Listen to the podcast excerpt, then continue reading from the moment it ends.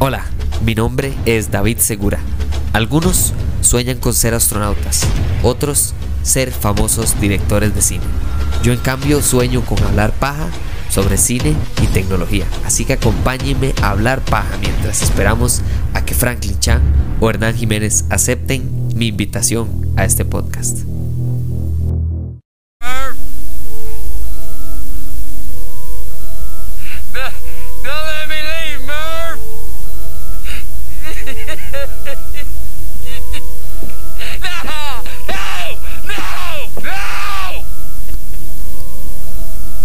Hola, buenas tardes y bienvenidos de vuelta a Hablemos Paja.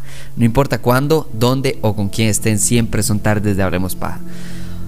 Bueno, hoy cambiamos un poquito de ritmo y nos metemos, o más bien nos salimos del mundo de los superhéroes para seguir con uno de los directores más importantes de las películas de superhéroes, pero también de las películas en general, llamado Christopher Nolan. Christopher Nolan ha hecho muchas películas, las cuales lo han hecho famoso, pero también ha hecho películas para que la conversación continúe. Y creo que el hecho de conversar sobre una película, para mí, es una de las cosas más importantes. Eso me ayuda a mí muchísimo cuando hablo de una película. Interstellar o Interestelar, como quieran decirle, del 2014, es una película bien recibida, Mucha gente le gustó, tiene más de un 70% en Rotten Tomatoes. Eso significa igual que un 30% de los críticos no les pareció una muy buena película. Y creo que las críticas, a pesar de que son válidas, para mí, a mí no me afectaron el disfrutar de la película. Igual me pareció genial, igual me pareció que sería haberla visto unas tres veces más en el cine. Y la experiencia en el cine de verla es un poquito intimidante, por no decir otra cosa. Las críticas casi todas van hacia que si es muy conveniente o muy complicado. Pero yo me voy a una película que también hizo el famosísimo Christopher Nolan en el 2006, que es una de mis películas favoritas, que se llama The Prestige, el prestigio o el truco final, creo que algo es, no me acuerdo cómo lo tradujeron.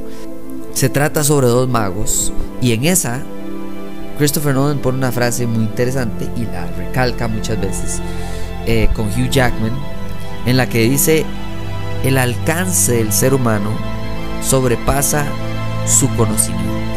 Y creo que eso es genial, porque me gusta mucho el hecho de que Christopher Nolan, otra de las críticas que me parece súper inútil, es que él tiene una temática y no me parece mal. Es más, una de mis películas favoritas es Memento de él fantástica y, uno la puede ver hoy en día y de hecho debería hacer un episodio de ella. Pero es genial y creo que el uso del tiempo de una manera interesante es fenomenal porque el tiempo es tan, tan, tan universal que no hay quien no pueda haberse identificado por una película que afecte el tiempo. Es cierto que Inception lo alarga, lo, lo, lo mueve, etcétera, con base en los sueños. Tenet utiliza todo otro tipo de sistema, digamos, del control del tiempo, de la reverse, de la continuidad del tiempo, de cómo funciona, incluso utilizar el tiempo como un arma, o sea, es, algo interesantísimo. Y en Interstellar creo que lo que pasa y lo que me parece a mí interesantísimo y a otras personas un poco cansado, es que claro, lo, ¿cuál es otra manera en la que hemos visto que se habla del tiempo de una manera que se puede afectar? Bueno, Einstein y muchos de los físicos, astrofísicos y en general la física cuántica habla mucho de la relatividad y cómo eso tiene que ver con dimensiones más allá de solo el espacio. Por supuesto que tiene que ver muchísimo y es interesante porque es una película en la que se habla no solo de espacio, hoyos negros, agujeros en el tiempo, civilizaciones ayudando a otras civilizaciones desde el, desde el futuro hacia el presente. O sea, es una locura. Y creo que ahí es donde está un poco la confusión de la película. Y la entiendo. O sea, vamos a ver, esta película es bien larga, creo que dura dos horas, como dos horas cuarenta, dos horas, algo así. Y la película, durante por lo menos una hora cuarenta, o una hora, sí, como una hora cuarenta, es fascinante, perfecta, diría yo. Yo no creo que haya un solo error en la primera hora, hora 40 de la película. Después de ahí entiendo lo que la gente critica, pero a mí no me afectó. Y entonces ahí es donde vamos. Una película con Matthew McConaughey, con Anne Hathaway, con Michael Caine, con Mackenzie Fox, con Jessica Chastain, con John Lithgow, con Timothy Chalamet, con o sea, Daniel. Es un reparto de lujo. Y por supuesto que Christopher Nolan puede atraer este tipo de reparto. Pero si usted hace eso, Casey Affleck, si usted hace eso sin ninguna finalidad, es lo que yo creo que no tiene sentido. Pero Christopher Nolan le encuentra el sentido a cosas que no tienen sentido. Y ahí es donde voy. El alcance del hombre va más allá de su entendimiento. Esa frase lo que nos dice es que no todo tiene que ser dentro de la cajita en la que existimos. Y para ello una película tan icónica como La Matrix del 99 es algo tan genial como entender que tal vez la realidad no tiene que tener sentido para solo porque para que nosotros la entendamos. Y eso es fenomenal. A fin de cuentas el planeta Tierra era el centro del universo durante muchos años hasta que descubrimos que era el sol. Y entonces esta película juega con esa ideología. La ideología de que si, si pudiéramos acceder a un espacio como el, el, que llega Matthew McConaughey al final de la película, en el que se puede manejar, manipular la cuarta y quinta dimensión, cuarta siendo tiempo y quinta siendo gravedad, podríamos incluso ayudar a nuestras versiones del pasado. Y es lo que precisamente sucede aquí y eso es lo que divide a la gente. Eso es lo que arma las críticas. Claro, Matthew McConaughey es un mega actor. Eh, creo que la dinámica en la, en la primera, o sea, durante toda la película, pero la dinámica familiar ancla mucho a la audiencia a entender esto desde un punto de vista humano y no desde un punto de vista natural, científico, eh, ciencia ficción, etcétera. Porque Matthew McConaughey dijo muchas veces abiertamente: Yo no quiero estar en películas de ciencia ficción. Eh, Matthew, esto es ciencia ficción por cualquier vara. y me encanta porque, claro, le toca admitir que sí, se fue en contra de su, entre comillas, ideología de actuación, que no iba a tomar un rol así, y lo tomó. Claro, con un reparto así es más fácil. Y además, la actuación tiene una finalidad. Para los que no saben, este proyecto, cuando no tenía título todavía interestelar, se llamaba Flora's Letter, la carta a Flora. Y todo el mundo pues esa vara bueno, sucede que Christopher Nolan se fue primero donde Hans Zimmer. Hans Zimmer probablemente el, el compositor musical que yo más admiro. Hans Zimmer y le dijo, mire Hans, de casualidad usted no está componiendo como algo últimamente. y lo que hizo Matthew, eh, McConaughey, lo que hizo Christopher Nolan fue decirle, mire, ocupo que componga algo que lo inspire a usted a crear y que me pase esa composición. Ok, pero ¿de qué se trata la película? Véate, lo único que usted va a saber es que sucede en el espacio y que tiene que ver sobre el fin, evitar el fin de la Tierra y de la humanidad, como la conocemos. Hans Zimmer va, quién sabe qué clase de viaje se echa cerebralmente, qué meditación de 27 horas con monjes budistas o, o sustancias alucinógenas. bueno, quién sabe cómo fue que hizo, pero el MAE compone esta fenomenal genialidad de pieza icónica que por supuesto ha estado sonando todo este rato pero que solo escuchen pedacitos.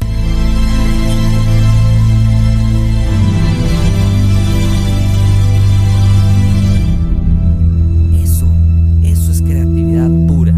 Y claro entonces ahora sí ya Christopher Nolan tiene su composición musical, que normalmente es lo que se hace de último, por cierto, por eso es que está súper raro que lo haga así. Y después de eso entonces empezó a darle forma al guion, empezó a agarrar a los actores y llevarlos y etcétera. Y supuestamente eh, a cada uno de ellos les enseñaba la pieza que más correspondía a su personaje. Y con base en eso después les daba el guion y etcétera. O sea, en vez de hacer el muñeco de Lego con base en las instrucciones, básicamente agarró y empezó desde la última hoja y se hizo para adelante. Y de alguna manera lo logró. Este condenado genio. y entonces a lo que voy es que esta película es, número uno, complicada. Al principio, perdón, al principio, durante la primera hora y media, un poquito más, uno como que va entendiendo todo. Por lo menos yo entendí absolutamente todo. Y de repente hacemos un y quebramos y se va para el carajo todo. Y hay un cambio fundamental en la narrativa de la película, que pasa de ser algo de ciencia para salvar algo de ciencia a ser algo de ciencia ficción que se relaciona con la naturaleza. Es decir, al principio se trata de un astronauta que tiene que ir a buscar un planeta para que los seres humanos vayan. Perfecto. Pero termina siendo una película sobre Matthew McConaughey simultáneamente controlando el tiempo y el espacio para mandar un mensaje necesario con los cálculos para una ecuación que va a sacar a, a los humanos de la Tierra hacia un asentamiento cerca como de Saturno, si no me equivoco, en algún hoyo negro en el que se va a poder vivir y progresar y volver a crecer como seres humanos. ¿Qué? Exacto. Y entonces esa es la parte que yo creo que la película falla. Por eso es que esta película no es tan buena como pudo haber sido.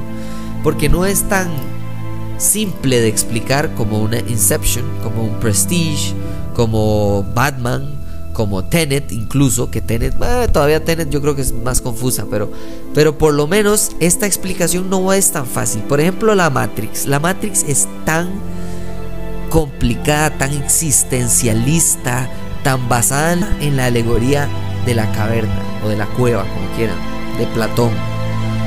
Es complicadísimo y probablemente pudo haber sido aburridísima.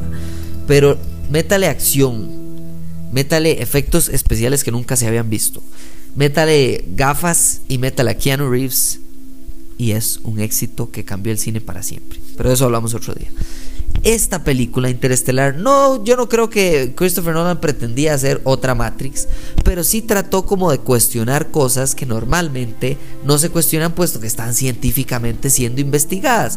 Y eso es la parte que a mí me interesa. La parte que esta película pasa, ciencia ficción, para mí es totalmente aceptable porque no hay algo que nos pueda corroborar todo lo que él está haciendo o descomprobar o descorroborar, como quieran llamarle verdaderamente necesitamos a Neil deGrasse Tyson explicándonos toda la primera parte, fácil, y en la segunda parte probablemente sería Neil deGrasse Tyson explicándonos todo lo que pudo haber sido absolutamente falso o mal planteado. No hay problema. Igual la película tuvo como uno de sus consultores principales a un premio Nobel en ciencia. Eso no pasa todos los días. Y además de eso es la película más pesada en la historia de la humanidad. El peso era no sé cuántos millones de gigabytes en peso porque el hecho de que habían ciertas escenas en las que cada toma, cada escena, cada momento en la pantalla, específicamente cuando se pone la, la, ambientación del hoyo negro, vamos a ver, dibujar un hoyo negro es como oler el color naranja o oler el color violeta. Usted puede pensar que usted cree saber cómo hacerlo, pero no se puede porque nadie ha entrado a un hoyo negro, nadie ha estado lo suficientemente cerca de un hoyo negro y por supuesto que se pueden hacer los cálculos matemáticos para saber más o menos cómo funciona o qué es lo que hace, pero qué hay dentro es más misterioso que cualquier otra cosa que haya en la ciencia natural. Esta película se llamaba Flores Letter porque a fin de cuentas sí es una película de ciencia, es una película sobre ciencia y después ciencia ficción. Además de eso tiene que ver con el fin de la humanidad o el renacimiento de la humanidad desde el punto de vista que lo quieran ver. Pero era una carta hacia su hija. Veámoslo como lo que es, no como lo que queremos que sea. Y mucha gente quería que esto fuera la Matrix o que fuera, eh, eh, eh, no sé, Inception antes de Inception. O sea, no entiendo por qué la gente esperaba más de una película de Christopher Nolan. O sea, es como cuando uno ve una película, por ejemplo, de James Cameron, el Titanic, Avatar, etc. Avatar es una de las películas que más plata ha hecho en la historia de la humanidad. No tiene una propiedad intelectual, no está basado en alguna otra. Nada más existió y rompió todos los récords existentes. ¿Y usted cree que la gente se estaba quejando porque no era Avatar el, bicho animado que controlaba los cuatro elementos? No. A nadie le importa porque la gente fue a ver una película de James Cameron, James Cameron por lo que fue. Ahí es donde yo me centro en esta película. Sí, es un poco conveniente que los que estaban haciendo el hoyo, el agujero en el tiempo y los que guiaron a los tres planetas y demás eran los seres humanos del futuro. Ahora, entonces hay un montón de preguntas que uno puede sacar de ahí. ¿Y por qué entonces pusieron el agujero allá en Saturno y no lo pusieron a la par en la Luna o en Marte o más cerca? o cómo carajos protegieron a Matthew McConaughey de las fuerzas gravitacionales de un hoyo negro. O sea, es que esa parte no se explica. Él nada más está en la nave, la nave se destruye y a él no le pasó nada. Nada más está un poquito sudado. Ve que lindo, ve qué protección más buena. O sea, como que hay ciertos puntos que sí, usted puede ponerse quisquilloso y decir que por qué, que cómo es posible si él después de toda su, todo su viaje se arrepintió de no haberse quedado con su hija, cuando finalmente la ve en su cama en la que ya se está muriendo como una señora de más de 90 años. Ella le dice que por favor se vaya porque ningún papá, perdón, pero él no lo dejaría, o sea, hay que ponerse muy quisquilloso para encontrarle cosas malas a esta película. Pero yo prefiero concentrarme en lo bueno. Creo que Jessica Chastain y Mackenzie Fox como Murph increíbles, increíbles. La dinámica entre padre e hija es sin igual. O sea, no hay punto de comparación aquí. Y más allá de eso, incluso creo que lo que hace es hasta opacar un poquito a Tom, al hijo. La relación con el hijo es un poco más alejada, es un poco como que claramente la favorita era Murph. Y eso no está mal. Pero lo que digo es que incluso Tom no tenía tanta necesidad en el argumento de la película. Si usted sacara al hijo mayor de esta película, no pasaba nada. no iba a hacer un gran afecto eh, a, lo que, a lo que sucede. Tal vez se podía invertir ese espacio y ese tiempo en alguna otra argumentación para que la película fuera un poquito más fácil de entender. No me quejo de Timothy Chalamet y muchísimo menos me quejo de Casey Affleck. Pero sí sé que faltó y faltó en algún lado. Y se podía encontrar tanto las falencias como las fortalezas en muchos lados. Otra cosa, decir que el amor trasciende fronteras, dimensiones, temporalidades, gravedades, lo que sea. Es muy fácil, pero demostrarlo no lo es. Y creo que esa parte es absolutamente fundamental para mi razón de por qué yo disfruto de esta película. A fin de cuentas, la carta para Flora es una carta de amor hacia su hija. Para entender a Christopher Nolan como papá, como jefe de familia, como usted quiera verlo. Y el punto final de esta película es que el amor entre un padre y su hija logró no solo salvar a la humanidad, no solo controlar la cuarta y la quinta dimensión y que le hicieron espacio, etc.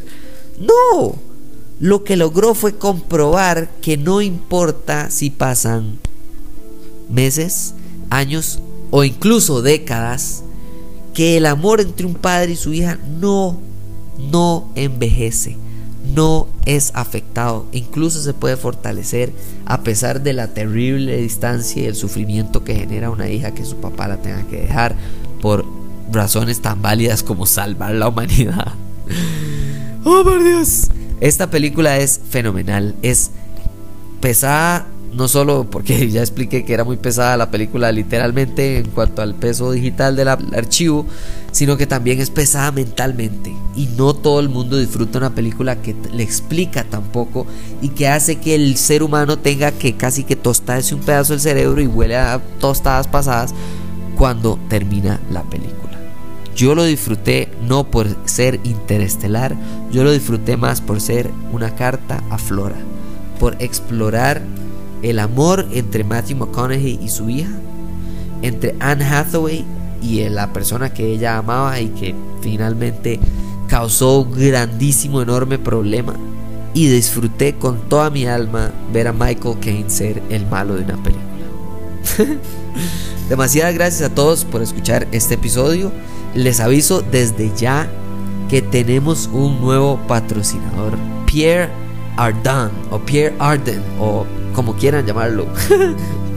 Pierre como, como Pierre, P-I-E-R-R-E, -E, Arden, A-R-D-E-N. Ese es el nuevo patrocinador de Hablemos Pa. Y hoy verdaderamente no podría estar más feliz que anunciar nuestra colaboración con ellos con el CR Paja 25 es el código de descuento que les vamos a dar desde hoy en adelante para que disfruten, para que compren estas épocas navideñas de relojes. Qué mejor regalo para alguien más que un reloj así bien elegante para que vean todos los modelos que tiene. Entonces, Ya saben, les recuerdo que métanse al catálogo. Tienen de todos los modelos mi favorito para que lo sepan. Se llama el Compleso.